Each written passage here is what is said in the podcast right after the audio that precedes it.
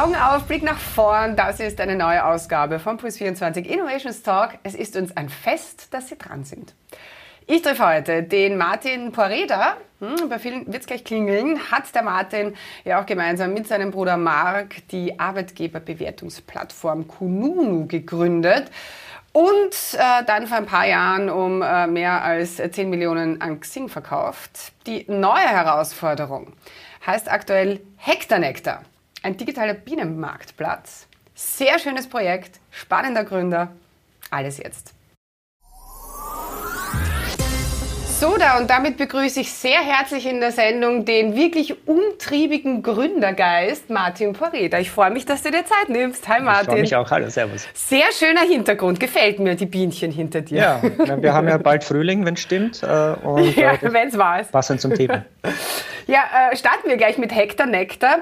Erzähl mal, warum widmet man sich nach dem Exit von Kununu ähm, dem Bienenschutz? Arbeitgeberbewertungsplattform und Natur haben jetzt nicht ad hoc äh, mitsammen was zu tun, oder?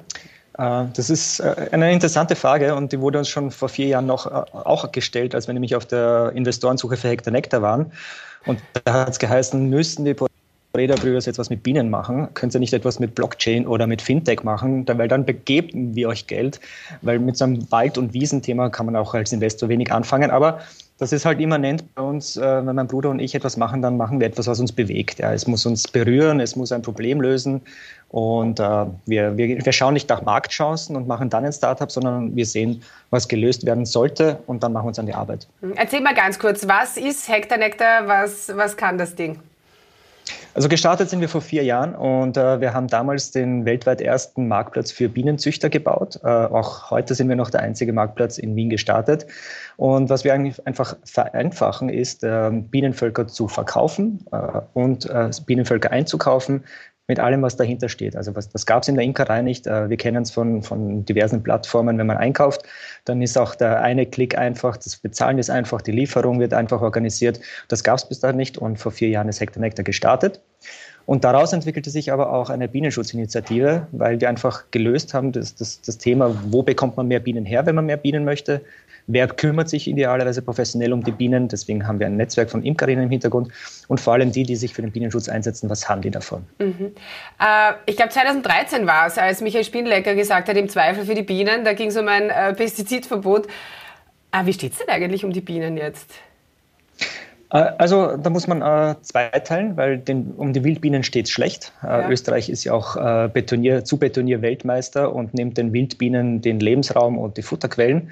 Und den Honigbienen geht es noch mit Unterstreichung von noch äh, gut, solange es den Imkerinnen gut geht. Also es ist ja auch tatsächlich so, das wissen die wenigsten Menschen. In jedem Bienenstock wohnt der Tod. Der nennt sich Varroa-Milbe und der muss behandelt werden. Und wenn die Imker jetzt alle mal für sechs Monate sagen, wir gehen äh, in Urlaub und behandeln nicht gegen die Varroa-Milbe, dann sind auch sämtliche Honigbienen weg von dieser Welt. Also Hektar Nektar, so wie du vorher gesagt hast, ist ein digitaler Marktplatz für, für Bienenzucht. Äh, Imkerinnen werden auch mit allem versorgt, was die eben für die Arbeit brauchen. Zusätzlich habt ihr aber, wie ich finde, ein wahnsinnig großartiges und äh, großartiges Projekt ins Leben gerufen, nämlich das Projekt äh, 2028. Was steckt denn da genau dahinter? Erzähl mal. Projekt 2028 hat sich ein großes Ziel gesetzt. Wir wollen bis ins Jahr 2028 in Österreich und Deutschland und jetzt seit neuestem auch in der Schweiz die Bienenanzahl um 10 Prozent steigern. Und äh, das machen bei uns einerseits Privatpersonen, die eine Bienenpartnerschaft abschließen und dafür auch Honig von uns bekommen. Wir nennen Projekt Honig. Natürlich von regionalen Imkern, natürlich zu einem ordentlichen Honigpreis bezahlt. Und auf der anderen Seite sehr, sehr viele Unternehmen, äh, die Bienenvölkern Platz geben auf ihren äh, Firmengeländen Geländen und äh, Honig an ihre Mitarbeiter verteilen und auch nach draußen gehen, dass sie sich für die Biene einsetzen. Total großartig. Also das Projekt vereint Bienen, Marketing und PR wenn, wenn man das äh, so sagen will. Welche Wellen schlägt denn das nach außen? Äh, welche Zeichen äh, setzen da Unternehmen, wenn sie da mitmachen? Also ich sage mal, äh, ein, ein Einsatz für die Biene äh, ist tatsächlich ein, ein, wirklich messbarer Ausdruck, wie man sich als Unternehmen in dieser Welt wahrnimmt. Möchte man einen grünen Fußabdruck hinterlassen? Denkt man nur in Bilanz zu Bilanz? Oder äh, schaut man auch darauf, dass man nachhaltig agiert, dass man für die zukünftigen Generationen vorsorgt? Und äh, das spiegelt sich auch bei unseren Kunden wieder. Das sind die Motive, warum sie bei uns buchen und, äh, oder uns unterstützen, weil es ist ja eine Buchung und Unterstützung. Es ist einfach, tue Gutes und rede darüber. Und daran ist überhaupt nichts verwerflich. Es wird uns einfach sogar noch geholfen bei der, äh, bei der Verbreitung der, der Wichtigkeit der bestäubenden Insekten, allen voran der Biene. Sehr genial. Hektar Nektar also total wieder am aufsteigenden Ast. Man hat ja tatsächlich das Gefühl, was die Pareda-Brüder anpacken, ähm, ist dem Erfolge geweiht, um es mal so auszudrücken. Ähm, man muss ein Stückel zurückgehen. Ihr seid eben 2007 mit, mit der Arbeitgeberbewertungsplattform Kununu gestartet. Das wurde damals mega belächelt. Ganz viele haben nicht daran geglaubt, dass MitarbeiterInnen äh, tatsächlich online ihr Unternehmen bewerten werden. Heute ist es total normal. Ihr hattet da also irgendwie den richtigen Riecher, habt es auch ziemlich gut um 10 Millionen dann verkauft. Ähm, das Ding, es gab halt wirklich, während ihr dran gearbeitet habt, wahnsinnig viel Gegenwind, schlaflose Nächte, ähm, körperlich ging es euch schlecht. Was hat euch den Antrieb gegeben, da trotzdem weiterzumachen und nicht einfach den Hut drauf zu werfen? Ähm, in Vorbereitung auch auf das Interview äh, habe ich mir auch diese Frage gestellt, was es ist. Und ich glaube, eine Mitarbeiterin von mir hat es letztens ganz gut gesagt. Äh, für uns, mein Bruder und mich, geht nicht, gibt es nicht. Das ist einfach so ein, so ein, so ein Motto, wenn wir äh, Startups bauen oder in Unternehmen tätig sind. Und ich glaube, das zieht sich einfach dann wie ein roter Faden durch, durch alle unsere Unternehmungen. Okay. Ja, ihr habt ja so den richtigen Riecher gehabt, so das richtige Bauchgefühl. Woher kommt das bei euch? Und vor allen Dingen, kann man das lernen? Also wir hatten keinen kein Riecher, sondern wir haben einfach angefangen, äh, Code äh, zu programmieren und, und dann ist einfach Kununu daraus entstanden. Die ursprüngliche Idee, das ist ja eine Anekdote aus dem Jahr 2007, die ursprüngliche Idee war ja, wenn mein Bruder und ich uns nur irgendwann einmal ein Gehalt auszahlen können, dann sind wir schon zufrieden mit Kununu. Aber Kununu ist ja damals entstanden, weil ich unglücklich war in Jobs. Ich wollte im Vorhinein wissen, wie es sich bei einem Arbeitgeber arbeitet. Und äh, was wir auch damals dann auch äh, uns äh, zum Ziel gesetzt haben, ist, dass man schlechte Arbeitgeber vor den, äh, äh, aufdeckt und die guten vor den Vorhang holt. Äh, eigentlich machen wir das heute mit Projekt 2028 auch. Wir holen heute nicht die guten Arbeitgeber vor den Vorhang, sondern wir holen die nachhaltigen Arbeitgeber vor den Vorhang. Von daher was uns antreibt, ist einfach keine Marktchance, sondern wir wollen einfach das Thema in, so wie wir es gern behandelt hätten, umgesetzt haben. Ist das so ein bisschen ein Erfolgsgeheimnis? Äh, also ihr wollt jetzt nicht von Anfang an reich damit werden. Ich habe schon immer wieder Startups, immer wieder Gründerinnen, die das schon ganz klar zum Ziel haben. Ja, ich, ich, äh, auch in anderen Interviews sage ich, das kann nie ein, ein, erfolgreiches Motiv sein, um ein Unternehmen zu gründen und das ist überhaupt nicht planbar. Also äh, Erfolg passiert. Der wenn man so möchte. Wir machen auch heute noch keine Konkurrenzanalysen oder äh, es, ist, es, interessiert uns nicht. Es können fünf verschiedene Teams dasselbe Thema anpacken und alle fünf werden einen komplett verschiedenen Weg. Ja, das mit den Konkurrenzanalysen, also ihr macht das eben einfach nicht, so ein bisschen aus Prinzip heraus. Das ist für viele Gründerinnen völlig undenkbar. Naja, es also ist das, was ihnen beigebracht wird. Ja, das wird ja den, den, Gründern beigebracht oder sie werden bei der Erstellung eines Businessplans dazu gezwungen, eine Konkurrenzanalyse zu machen.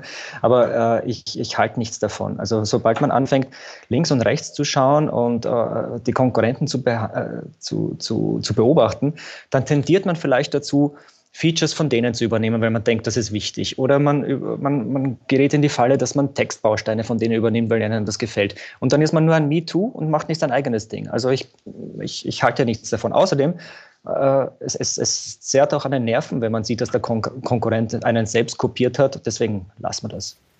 Mm -hmm. äh, du warst dann trotzdem äh, damals mit Kununu ziemlich viel krank und, und einfach überarbeitet, retrospektiv. Was würdest du da anders machen? Was war so dein größter Fehler vielleicht auch? Mm, ich würde nichts anders machen. Äh, und, und ein Fehler ist ja auch erst dann äh, verwerflich, wenn man ihn ein zweites Mal macht. Von daher, äh, beim ersten Mal ist ein Fehler ein Learning. Wenn man daraus nicht lernt, dann, dann, dann, dann wird es problematisch. Ich würde nichts anders machen. Ähm, Ihr habt auch noch zwei Premium Fitness Center und zwar in Klosterneuburg, meiner Heimatstadt, fahre ich immer vorbei, in einer der schönsten Gassen ähm, in Klosterneuburg und Umgebung. Gratulation. Äh, der starke Franz heißt das Ganze. Bitte, was steckt da dahinter? Du hast einfach zwei Fitnesscenter gebaut. Warum? Das zieht sich ein bisschen so durch mein ganzes Leben. Als ich ein Student war und äh, mir manche Möbelstücke bei, äh, man darf jetzt ja keine Markennamen nennen, aber als ich mir Möbel nicht leisten konnte, habe ich sie mir selbst aus dem Baumarkt zusammengebaut. Äh, und, und beim starken Fans oder bei den Fitnesscentern war das genau dasselbe. Ähm, da habe ich nach, ich habe jetzt einen, da drüben liegt er, der, ich habe einen Welpen gehabt vor vier Jahren und habe ein Fitnesscenter gesucht, wo ich zumindest bei der Rezeption den Hund abgeben könnte für eine halbe Stunde, dreiviertel Stunde. Und jedes Fitnesscenter hat mir abgelehnt. Und deswegen habe ich um meinen Hund herum ein Fitnesscenter gebaut und das wurde der starke Franz. Ja. Das beste Abschlusswort.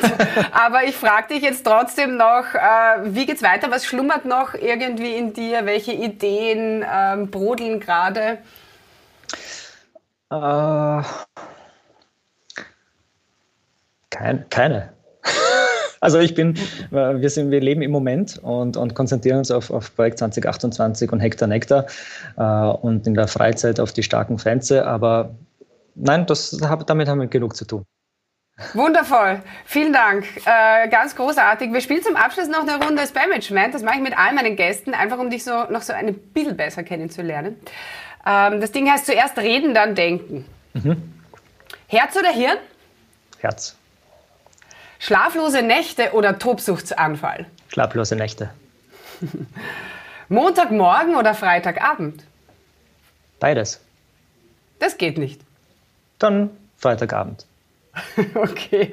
BCC oder allen Antworten? Allen Antworten. Meier oder Willi? Meier. Der Willi ist faul. Kare, Karel oder Gott? Gott. Bist du gläubig tatsächlich? Ähm, ich, wird das ausgestrahlt? Ja, natürlich, ja klar. Ich glaube an Gott, äh, aber ich habe ein Problem, ein äh, Problem mit den Institutionen, die, die den direkten Draht zu ihm schaffen. Ja, das, das kann ich sehr gut nachvollziehen. Träumen oder aufwachen? Träumen. Alles, alles Gute, Martin. Lass wieder von dir hören. Vielen Dank. Danke für die Einladung. Alles Schöne. Danke für die Ciao. Fragen. Tschüss. Baba. Baba.